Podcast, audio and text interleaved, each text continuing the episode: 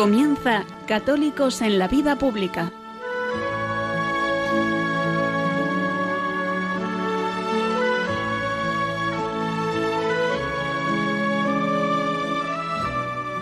Un espacio dirigido en Radio María por Luis Zayas.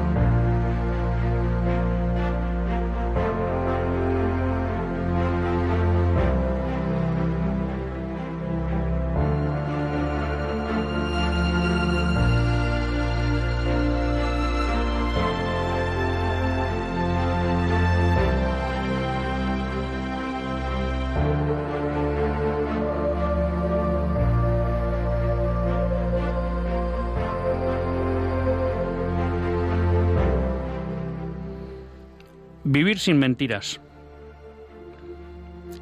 Es el título del nuevo libro de Rod Dreher. Libro que tengo a medias todavía y que espero tener la posibilidad de comentar con todos ustedes en este programa. Sin embargo, en su primer capítulo explica por qué ha escogido este título. El libro trata de ver cómo lucharon contra el totalitarismo comunista las personas que vivieron bajo él a finales o en la segunda mitad del siglo XX. El autor rescata una exhortación de Solzhenitsyn cuando fue expulsado de Rusia, de la Unión Soviética entonces, que titulaba Vivir sin mentiras.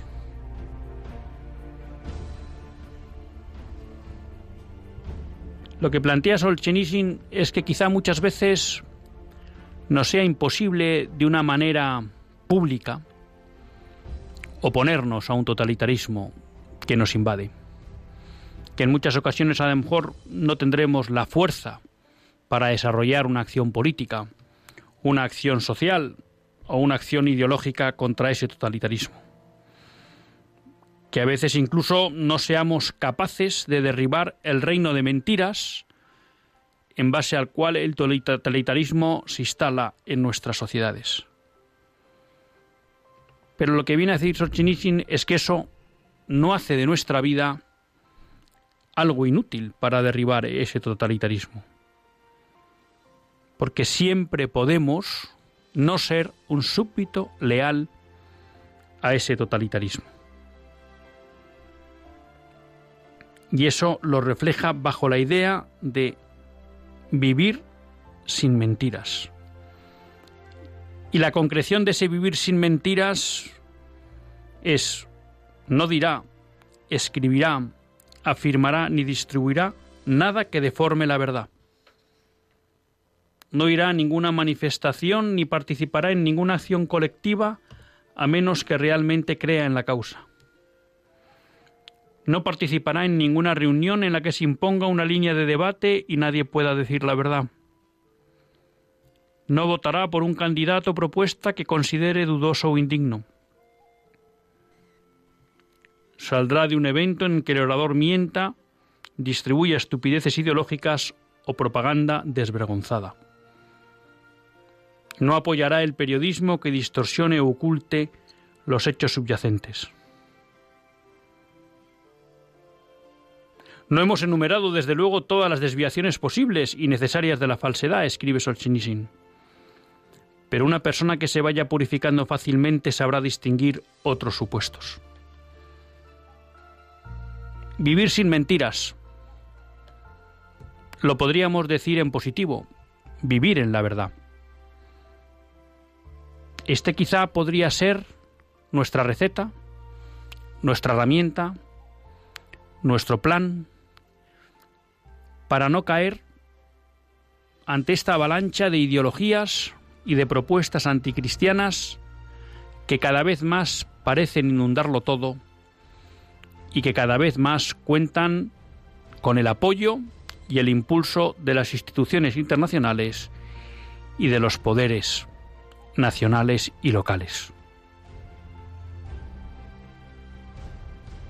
El grito de Solzhenitsyn tiene un doble aspecto. No caer en la desesperanza. Es posible que no podamos revertir el proceso de avance del totalitarismo. Pero por otro lado lo que nos está diciendo es que nuestra acción puede ser útil tanto para que acabe cayendo ese gigante con pies de barros, como pasó con el comunismo, y que hoy podríamos denominar la ideología de género, el pansexualismo, el relativismo, el laicismo, o bien para poder ayudar a otros a confirmarles en la verdad y con eso hacer que puedan salvar su alma. Vivir sin mentiras, vivir en la verdad, es no transigir con hacer aquello en lo que no creemos, que es no dar pábulo a aquellas ideas en las que no creemos.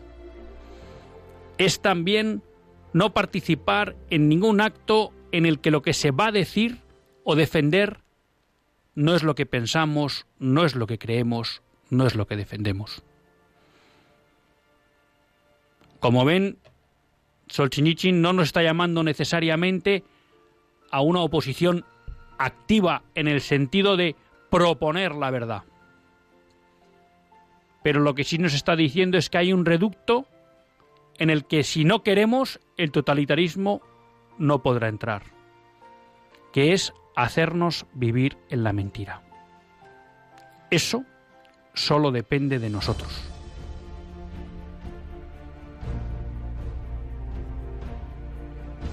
Eso no quiere decir que vivir en la verdad, que vivir sin mentira, no pueda tener consecuencias para nuestra vida o para nuestras familias.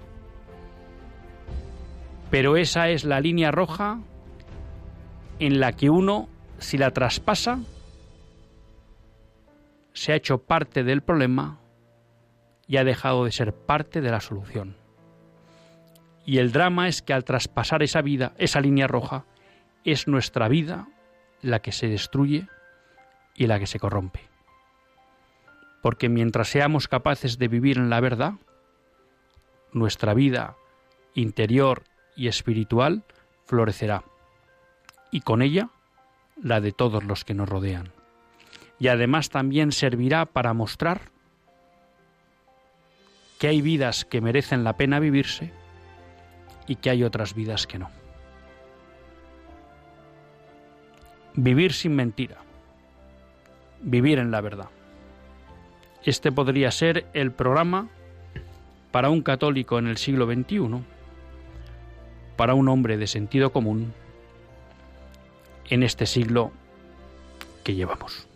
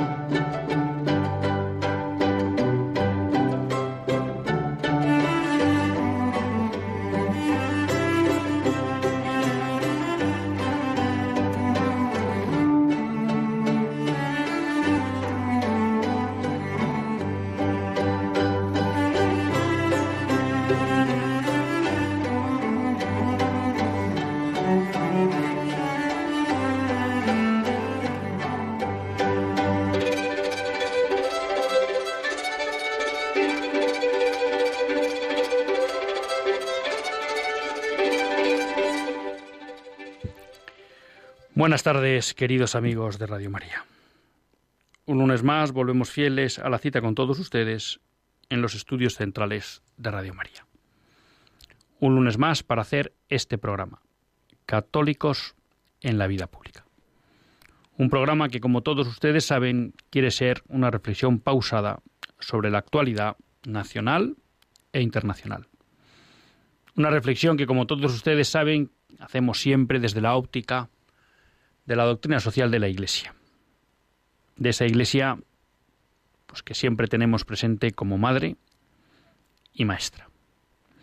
Un lunes más tiene la suerte de compartir esta hora de radio Luis Zayas, que es quien tiene la suerte y la gracia de presentar este programa.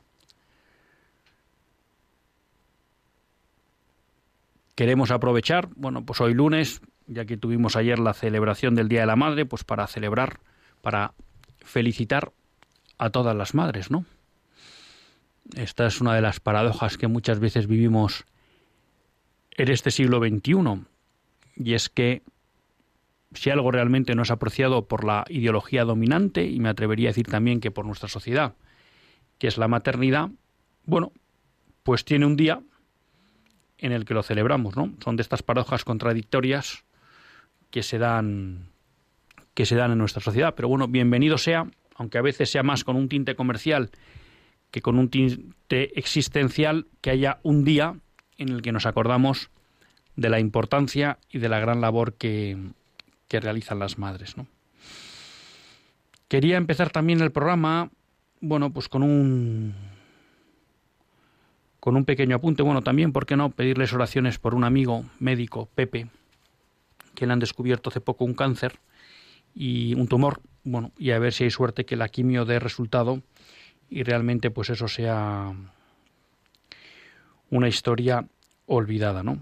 Y ya saben, bueno, pues que yo me aprovecho de la familia de Radio María para pedir para pedir oraciones, así que se lo agradezco de antemano. Y luego pues quería hacer un pequeño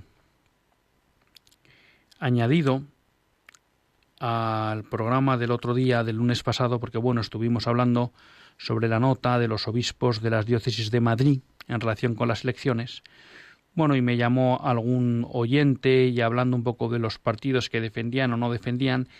Y es verdad que luego me quedó la cosa que yo creo que no había citado, pues que efectivamente hemos conocido partidos como eran Familia y Vida, como eran Alternativa Española, como era la Comunión Tradicionalista Carlista, bueno, que en sus programas, pues realmente los principios innegociables de Benedicto XVI, ¿eh?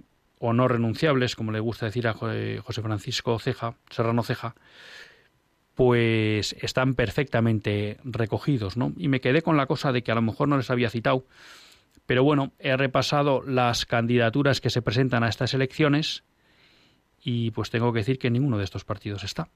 Mm. Con lo cual, bueno, pues si alguna persona sintió la, la falta de, de que los citara, bueno, pues lo hago ahora, pero me había quedado la duda porque dijo, creo que no se presentan esta vez, ¿no? Con lo cual, bueno, pues sí quería añadir ese pequeño comentario porque, bueno, pues sí, me, me, resultaba un poco injusto no haberme acordado de partidos que, aunque ahora no se presentan, pues han tratado de dar la batalla en el ámbito político defendiendo de una manera integral y completa los cinco principios no negociables que en su momento marcó Benedicto XVI, ¿no? Y en donde pues deberíamos coincidir todos los, los católicos. Ahí estaba también Saín, que por lo que veo tampoco se ha presentado a estas elecciones en la, en la Comunidad de Madrid. Elecciones que como todos ustedes serán mañana, pues nada, también vamos a rezar todos para que el resultado, si es posible, que en estos tiempos eso es complicado, sea mayor gloria de Dios. Y varios temas traía para el programa de hoy. Uno que mm, ha surgido pues ahora ya un par de semanas, porque la nota tiene fecha del 19 de abril de 2021, y es una nota del Obispado de Getafe sobre el proyecto Rebeldes de Género. ¿no? Rebeldes de Género es una guía que ha elaborado el consist bueno, o que ha publicado y distribuido el consistorio de Getafe, el Ayuntamiento de Getafe, y que incluye material para educación afectivo-sexual destinada a menores de edad, niños y adolescentes que forman parte del proyecto Rebeldes de Género. Bueno, esta, esta cuestión tiene dos vertientes, ¿no? Por un lado, la visión de la sexualidad humana que transmite la guía y por otro lado, que en su presentación bueno, pues habían vertido por parte de la, de la alcaldesa o de algún miembro del consistorio eh, calificaciones negativas hacia la Iglesia Católica. ¿no? Bueno, ante este hecho, eh, los obispos de Getafe eh, Monseñor Rico Paeves, que es el, auxiliar, y el, titular es Don Ginés, bueno, pues han dado el paso valiente de hacer una nota, una nota en la que de alguna manera quieren poner los puntos sobre las IES y alertar a los padres y a las familias de la diócesis de Getafe sobre los peligros de esta guía. Si les parece, pues la vamos a comentar porque no es muy larga y, la, voy a ir leyendo. Padres de familia, educadores y fieles en general de nuestra diócesis nos han pedido una orientación al respecto. Respetando el legítimo debate de nuestros gobernantes en los temas que afectan al bien común, pero conscientes de nuestra obligación como pastores del pueblo de Dios, y convencidos de que los católicos no debemos quedarnos al margen en la construcción de un mundo según el proyecto de Dios, queremos expresar lo siguiente. Recordamos en primer lugar que la persona es creada por amor y para amar, que el amor humano y el bien de la persona está tan estrechamente relacionado que ésta solo se realiza en la medida en que ama. Por eso, la educación afectivo-sexual acorde con la dignidad del ser humano no puede reducirse a una información biológica de la sexualidad humana, ni a unas orientaciones de comportamientos a merced de estadísticas interesadas o de imposiciones ideológicas.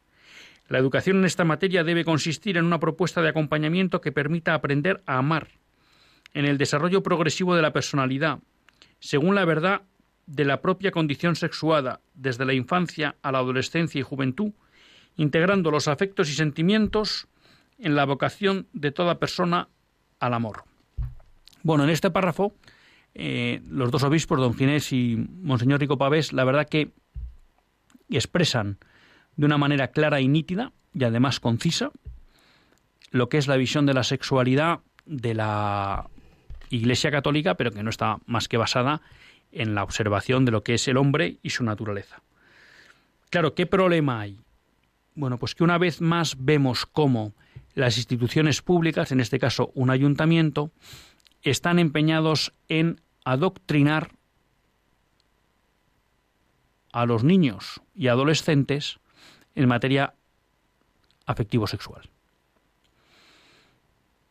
Esto tiene también relación, bueno, con, por ejemplo, un reciente, unas recientes declaraciones de la ministra De Educación, creo que fueron la semana pasada, a raíz de una pregunta de Más Madrid, en la que, bueno, pues se le venía a preguntar qué pasaba con algunos compromisos que existían en la ley en materia de educación afectiva sexual, ¿no? Bueno, y efectivamente es una ley que obliga a la educación afectivo sexual en los colegios.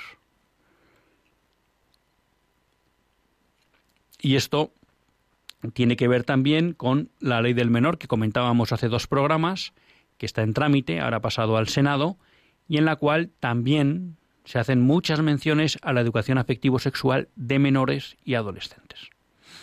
Claro, yo creo que aquí no nos podemos despistar, porque esto es una plaga. Vivimos en un mundo hipersexualizado, hipererotizado, y eso en buena parte tiene responsabilidad no solo a la facilidad de accesos hoy en día a temas de contenido sexual, la publicidad que se da de esa cuestión, sino también al hecho desde que la más tierna infancia en el propio sistema educativo se introduce sin ningún criterio lógico y de madurez de los niños y en segundo lugar sin ningún criterio teórico bueno eh, la presencia de contenidos afectivos sexuales en la educación. Lo cual lo que provoca eh, es que en buena medida eh, a nuestra juventud se le hipersexualice.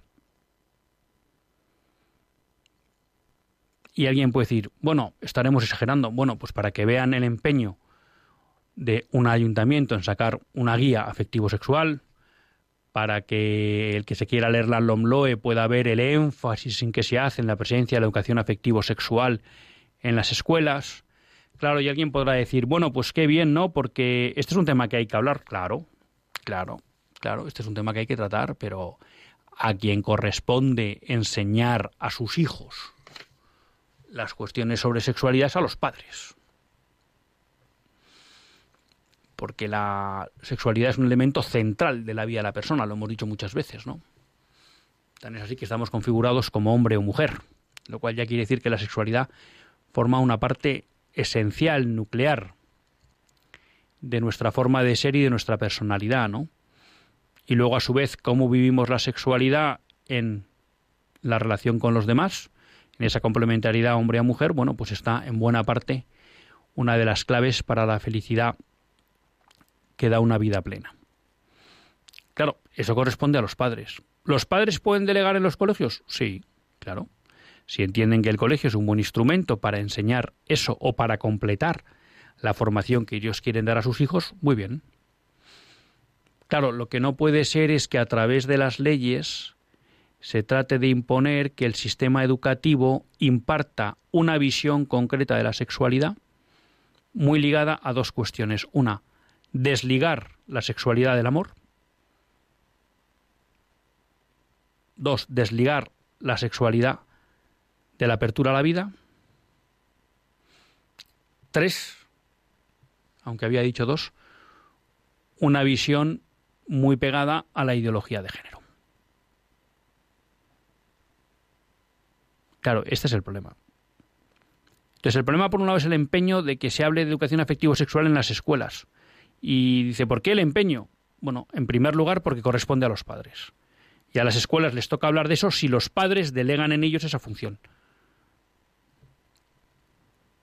Y en segundo lugar, porque ese empeño por hablar de educación afectivo-sexual incorpora un intento de adoctrinamiento en materia moral lo cual es grave o agrava la cuestión. Entonces creo que esta es una cuestión en la que hay que estar muy atentos y que los padres no podemos despistarnos. Porque por aquí muchas veces nos lo cuelan. Y claro, como dicen los obispos, claro, reducir la educación afectivo-sexual a información biológica, como digo yo, a cuestiones de fontanería, es denigrar mucho lo que es la vivencia de la sexualidad y el papel de la sexualidad en la vida del hombre. ¿Mm? Y si encima a eso le unimos que se dan orientaciones sobre comportamientos, pero en base a estadísticas, y no en base a lo que es la antropología humana y la relación entre amor y sexualidad. Y si finalmente hay imposiciones ideológicas, que aquí no lo dicen, pero está referido a la cuestión sobre todo de la ideología de género, que entiende que el sexo se puede vivir como se quiera y que no tiene ninguna relación ni con el carácter sexuado del hombre, ni con el amor, ni con la procreación, bueno, pues claro, la cuestión es grave. Y como digo, esto es muy grave porque es un aspecto nuclear de la persona, de toda persona. Y en el fondo, vivir mal la sexualidad puede suponer un problema para una vida plena y feliz, un impedimento. Pero es que además, si los hombres no somos capaces de vivir una sexualidad ordenada, eso también nos dificulta la relación con Dios, nos dificulta la relación con lo espiritual. Y eso también lo saben los que promueven este tipo de visión de la sexualidad, porque de alguna manera limitan o impiden que el hombre se pueda relacionar con el mundo espiritual y con ello impiden que se pueda relacionar con Dios. Y normalmente un hombre, una persona que vive centrado en el sexo, que creo que casi todos ustedes eh, que me oyen son conscientes de la fuerza que tiene la sexualidad en atracción para, para cualquier persona, bueno, una persona que vive centrada en eso normalmente es una persona que tendrá dificultades para convivir en sociedad. Hoy no nos da tiempo a desarrollar mucho más esta cuestión, pero creo que es un tema importante, ¿no? Y en este sentido, bueno, pues creo que, que debemos estar atentos. No solo los que puedan vivir en colegios influenciados por el Ayuntamiento de Getafe, sino en cualquier colegio, estén atentos a estas cuestiones. Y si se da educación afectivo-sexual, pidan qué se va a hablar y cómo se va a explicar. Y si consideran que no es adecuada, no manden a sus hijos. Posteriormente dicen los obispos, lamentamos que con los recursos públicos que deben servir al bien común se difundan propuestas partidarias de fuerte sesgo ideológico, que no respetan la conciencia ni el interés de todos. Somos conscientes de la, de la necesidad de educar adecuadamente a los adolescentes en su dimensión afectivo-sexual, pero no parece evidente que los planteamientos dominantes estén ayudando a vivir una afectividad y sexualidad sanas. Cada vez más violencia y abuso, más ofensa y falta de respeto, más desconocimiento y perversión del sentido verdadero de la sexualidad. ¿Es tan difícil reconocer el fracaso al que están conduciendo los planteamientos de estas guías? Bueno, aquí dos cuestiones. Los, los obispos eh, se sorprenden de que haya personas que siguen empeñadas en promover el mismo tipo de sexualidad que está llevando a una debacle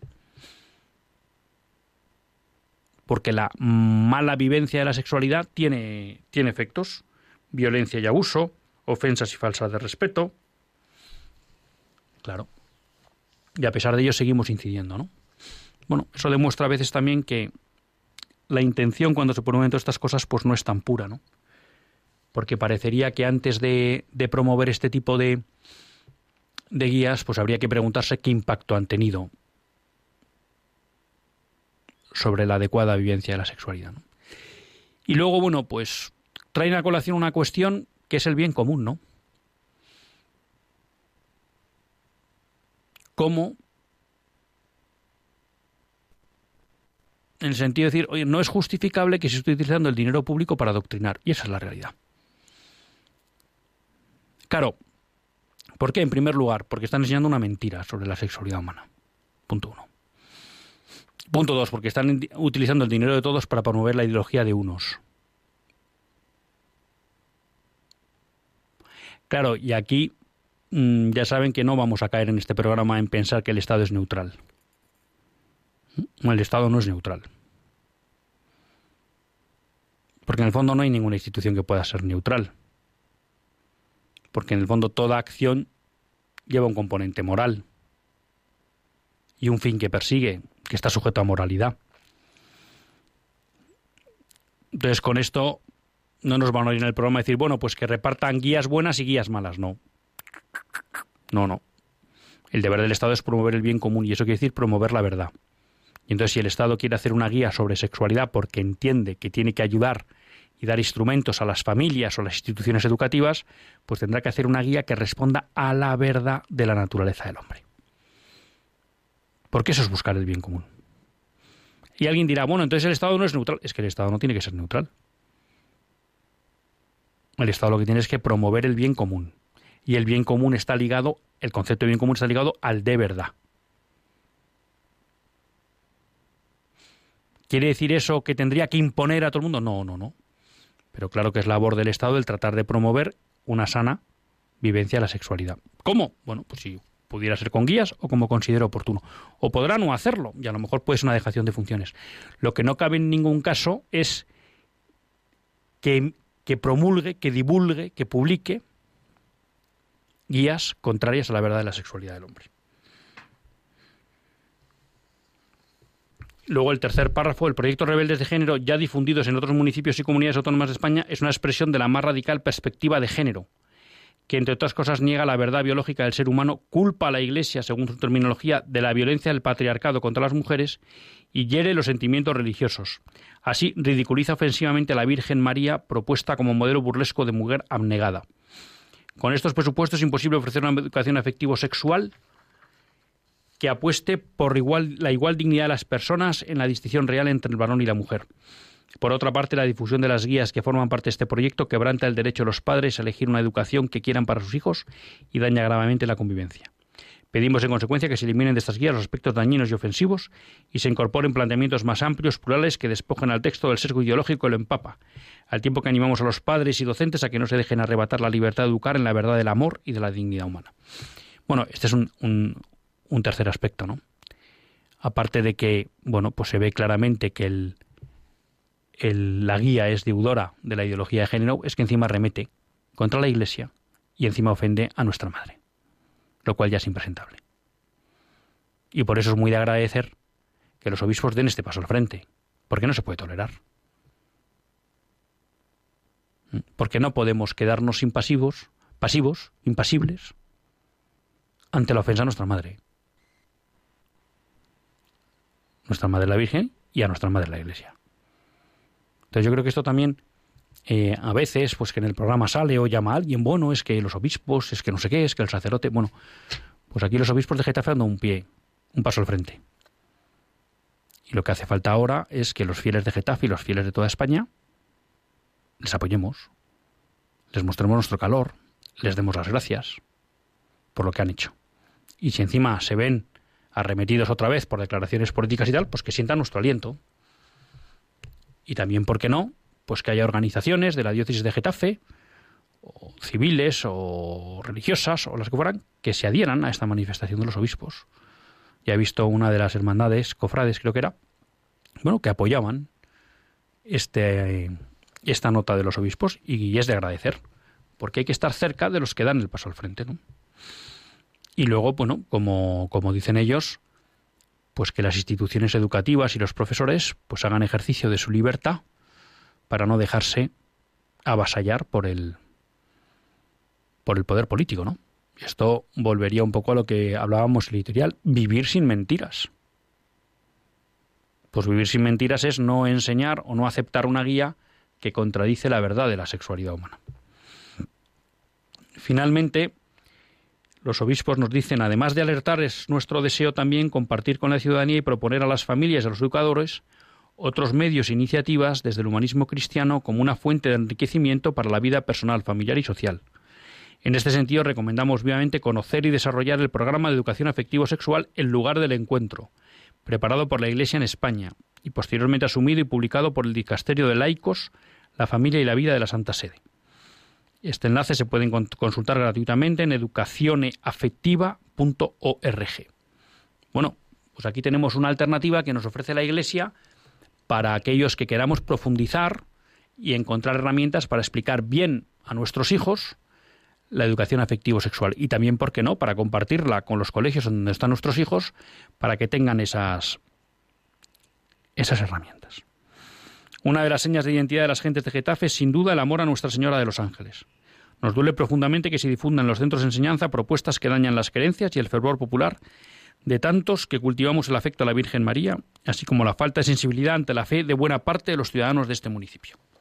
Getafe, 19 de abril de 2021. Bueno, pues yo creo que merecía la pena primero hacerse eco de este ataque a la libertad de los padres en la educación moral de sus hijos y luego, bueno, pues de esta valiente respuesta y paso al frente que han dado nuestros obispos, que como digo, merecen todo nuestro apoyo.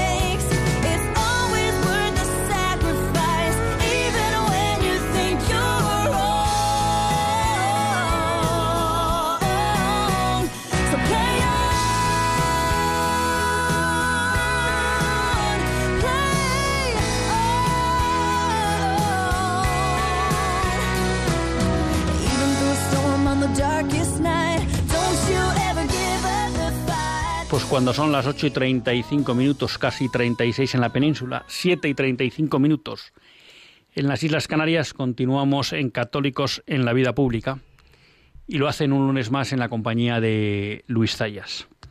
Sí, citábamos las Islas Canarias la semana, eh, la semana que viene, el martes, bueno, mañana, mejor dicho, eh, si Dios quiere, eh, Mercedes, mi mujer y yo vamos a intervenir en un programa de la radio diocesana de Canarias. O sea que vamos a ver si somos capaces de que nos inviten a hacer en directo alguna entrevista y así somos capaces de saldar esa deuda que tenemos con las Canarias, que es que todavía no las conocemos. Vamos a tener que ir a Juan Manuel, que a si organizamos un directo en Canarias de Radio María y nos vamos para allá. Ahora que hablar con el padre Luis Fernando de Padre. De todas maneras, pues aprovechamos para dar un saludo a la radio diocesana de Canarias.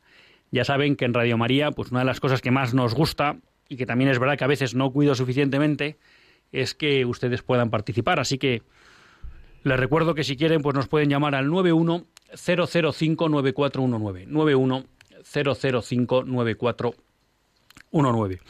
Y mientras tanto, pues voy a aprovechar para comentar con todos ustedes algunas noticias de carácter nacional e internacional que he ido entresacando de esta última semana y que me parecían interesantes, ¿no?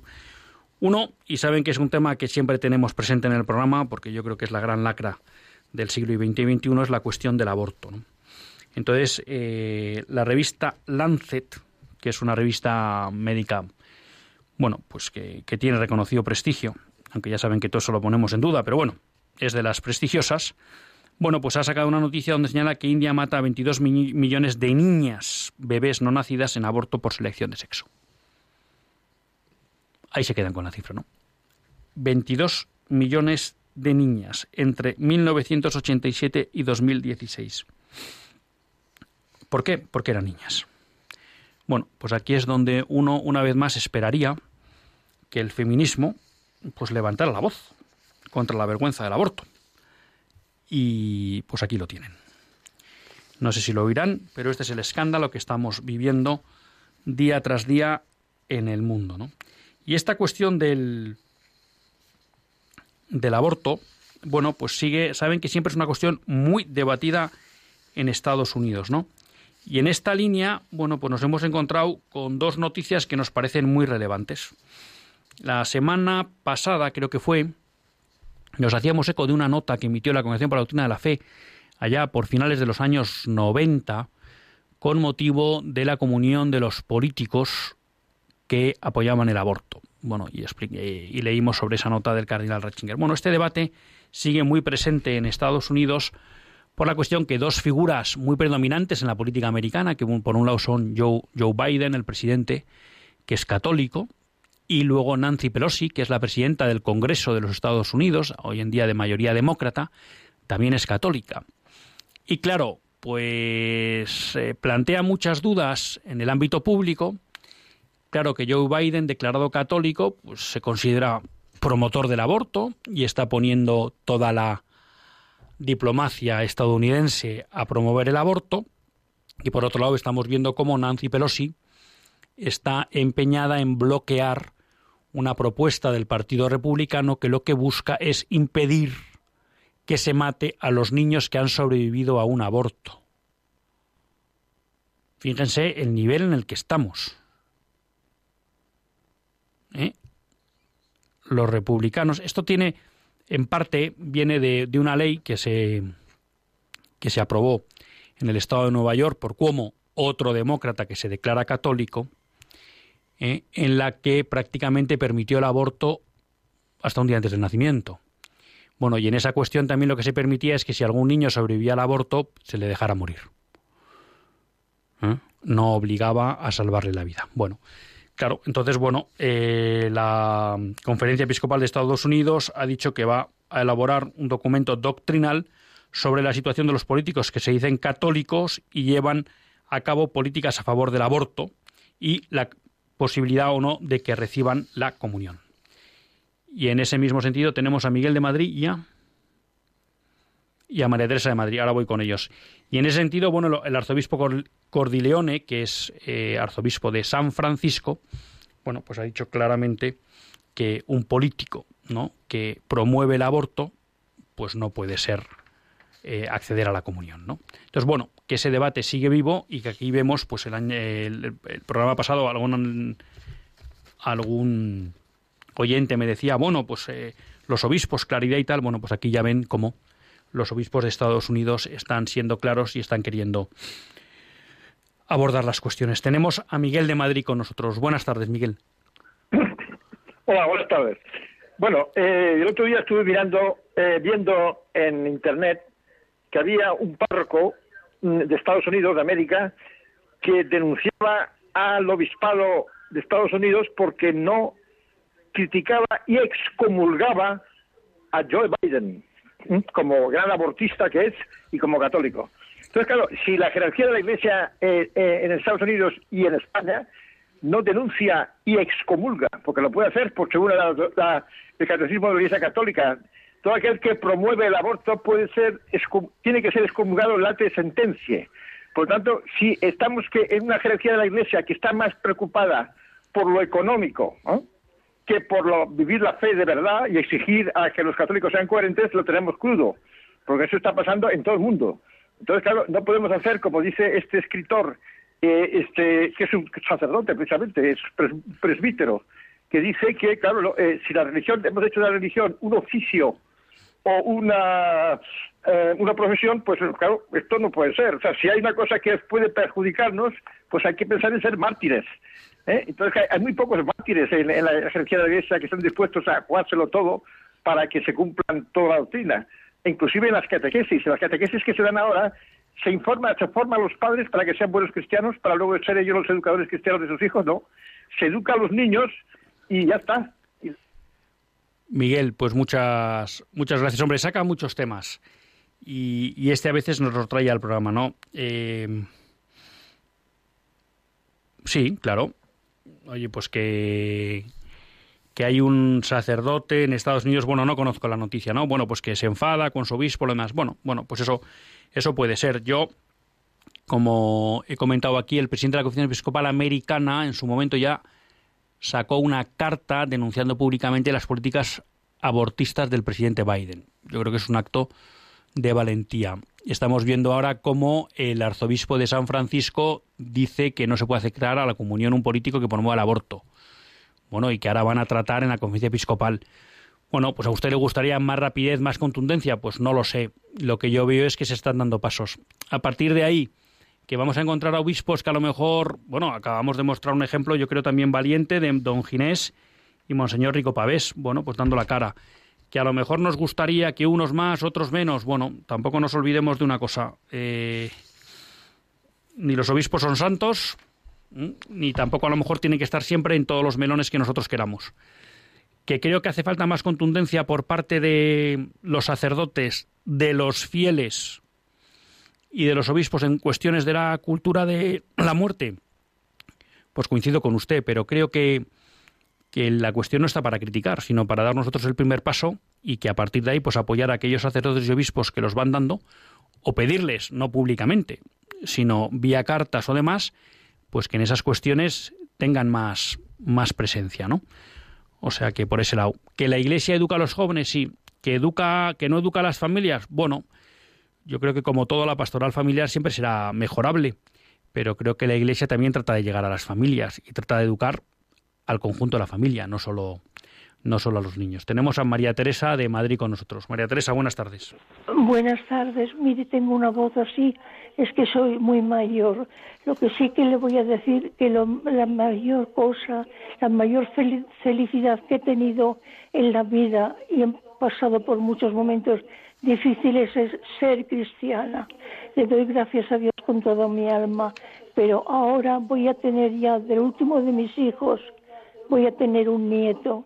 Me preocupa que vi el otro día que no va a haber libro de familia cuando nazca un niño. No hay libro de familia para escribirle. Yo sé que voy a tener un nieto, Pedro María.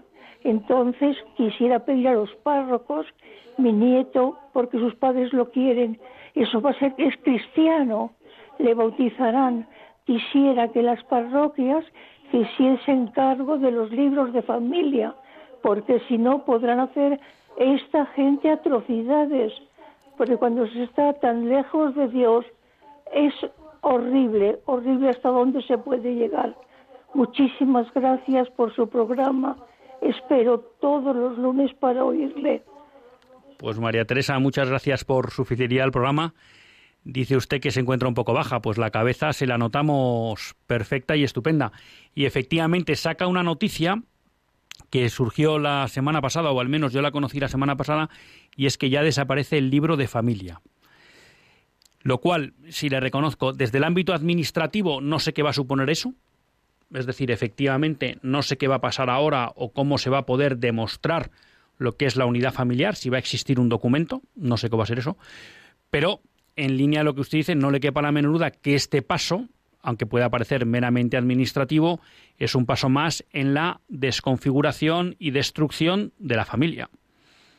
Porque claro, si ya no hay un libro donde se recoge lo que es la familia, ya digo, no sé qué solución administrativa van a dar, pero la desaparición del libro de familia es la idea para que desaparezca el concepto de familia. ¿Eh? Ya sabemos que en España el matrimonio como tal no existe, ¿eh? el matrimonio natural no existe, y no existe por dos circunstancias. En primer lugar, porque una característica propia del matrimonio, que es entre hombre y mujer, nuestra legislación no lo reconoce.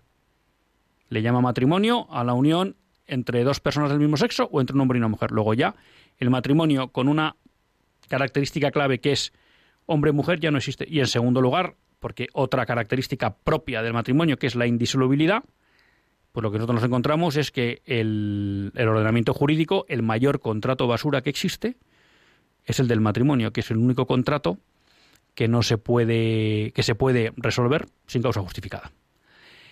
Entonces, pues sí, efectivamente es un paso más y eso es una cosa a lamentar. Eh, la Iglesia, bueno, pues yo sí creo que la Iglesia, como va a seguir manteniendo los libros de bautismo y ahí se apuntan los padrinos y los padres, pues de alguna manera ahí quedará un pues un rastro de, lo que son las unidades familiares. Ahora bien, no sé si tiene capacidad para asumir eh, la sustitución de lo que era el libro el libro de familia. Tenemos con nosotros a Antonia de Córdoba, pero en mayo siempre hay una campaña de donativos de Radio María y ustedes ya saben que a Radio María se le puede ayudar de tres maneras. Una rezando, que eso podemos todos. Otra con el voluntariado, pues que aquellos que se sienten llamados a las diferentes, diversas facetas que hay de voluntariado en Radio María, que son muchas y muy variadas, pues también. Y una tercera, pues económicamente, porque siendo como es una radio austera, pero es verdad que los medios de comunicación para vivir necesitan de la ayuda de todos. Vamos con ello. En este año largo de pandemia y de crisis económica, social y moral, bajo las cuales hay una profunda crisis espiritual, la fe cristiana está sosteniendo a millones de personas en el mundo entero. Así lo estamos experimentando en todas las emisoras de Radio María presentes en 80 naciones cuyos oyentes están agradeciendo más que nunca la ayuda recibida a través de sus ondas, que han dado sentido a sus sufrimientos, alentado su oración y confianza y promovido su caridad hacia los más necesitados. Por ello, en este mes de mayo, unidos en cenáculo en torno a María, os invitamos a intensificar vuestra oración al Espíritu Santo, a hablar a muchos de esta radio y a contribuir con vuestros donativos, por pequeños que sean, a extender Radio María en España y en el mundo, especialmente en las naciones más necesitadas, a las que dedicamos nuestra maratón misionera bajo el lema Testigos de Esperanza. Así pondrás tu granito de arena para que todo hombre reciba el anuncio que proclamaba el Papa Francisco en la solemnidad de Pascua. El Señor nos precede siempre, en la cruz del sufrimiento y de la muerte, así como en la gloria de una vida que resurge de una historia que cambia, de una esperanza que renace. Puedes informarte de cómo colaborar llamando al 91 822 8010 o entrando en nuestra página web radiomaria.es. Seamos con Radio María testigos de esperanza.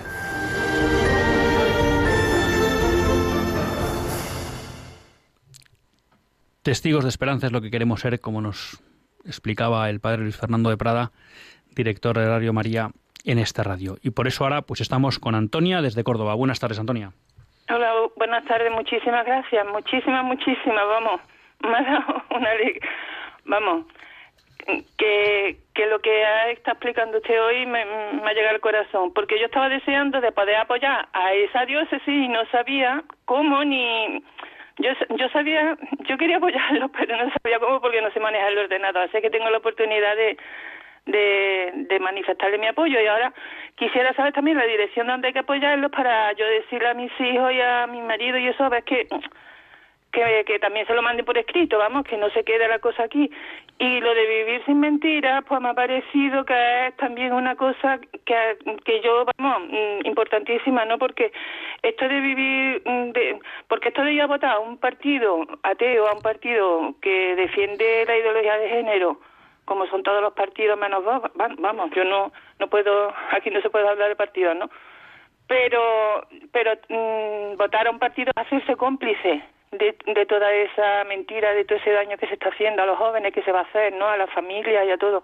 O sea que, que ojalá, no pasa que ya poquito tarde para, para, para, hablar de, porque vamos, pero nunca es tarde, nunca es tarde. Gracias a Dios que, que, que por fin alguien lo ha dicho. Muchísimas gracias.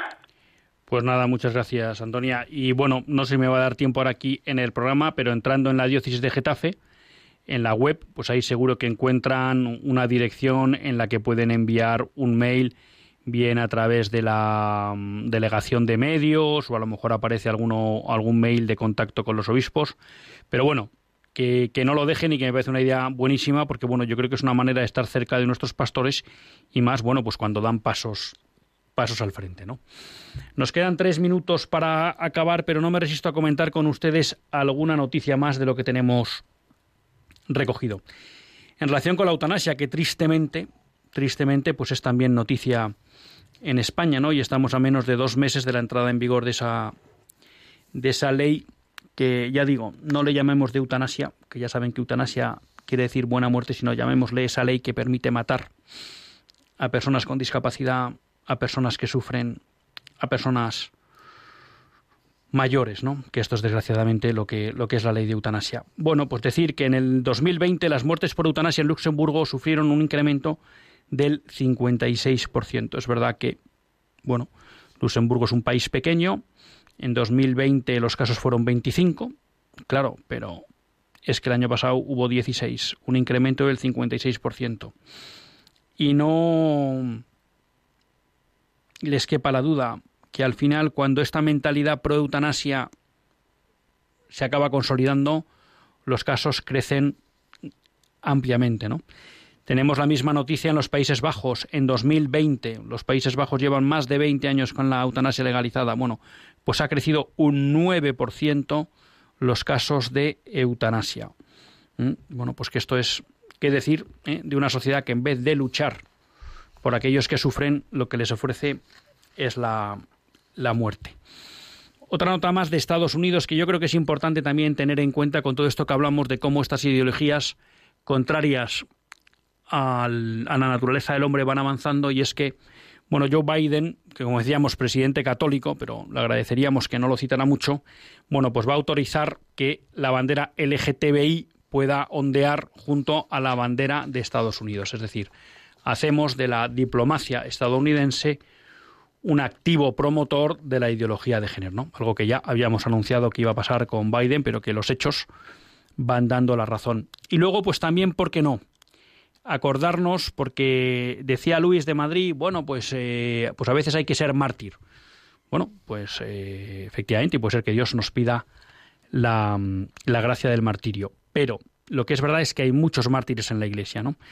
Y en este caso, pues ha salvado la vida, ¿no? Pero el obispo, bueno, a ver si lo digo bien, ¿no? El obispo electo de Rumec, el padre Cristian Carlasare, ¿eh?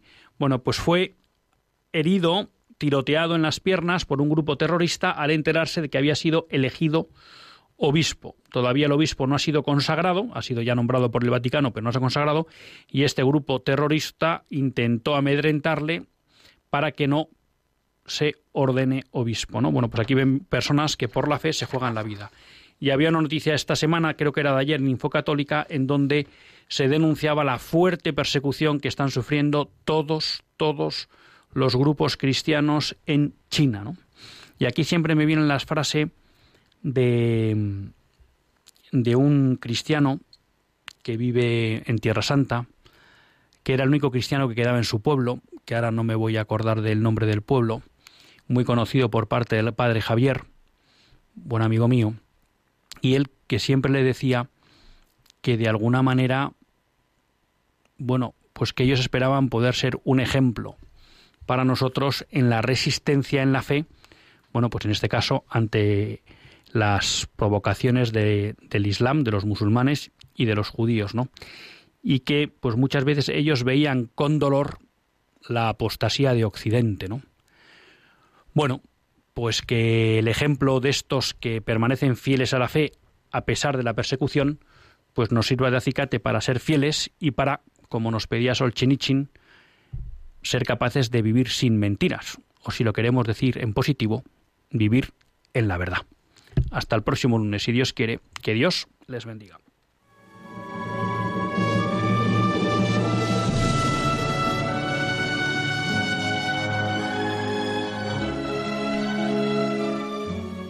Así concluye Católicos en la Vida Pública, un programa que dirige Luis Zayas.